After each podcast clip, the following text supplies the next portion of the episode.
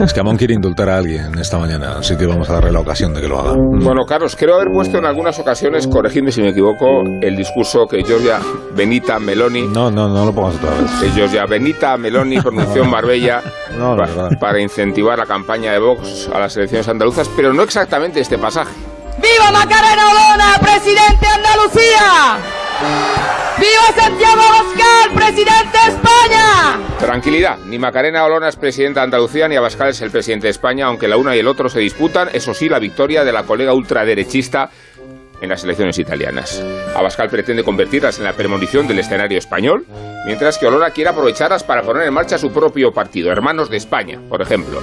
Ya observáis hasta dónde alcanza la escisión de Vox. Abascal la disimula como un problema menor, mientras que Olona trata de enfatizarla para convertirse ella misma en la réplica hispánica de Georgia. Es una buena noticia que la ultraderecha española se fragmente y que lo haga de manera prematura, confirmando así el mecanismo autodestructivo que acompaña la nueva política nacional. El pelotazo de Podemos y de Ciudadanos se ha consumido con los fuegos artificiales y Vox ha emprendido su propio cisma, como si Santi y Macarena fueran Rómulo y Rémula amamantándose en los senos de Meloni. Es ella, la loba capitolina, la criatura que alimentó a los gemelos fundadores de Roma, y no sé si tenéis presente o no el desenlace del mito, pero la diarquía de los gemelos se resolvió con un fratricidio, o sea, Rómulo matando a Remo en el Monte Palatino.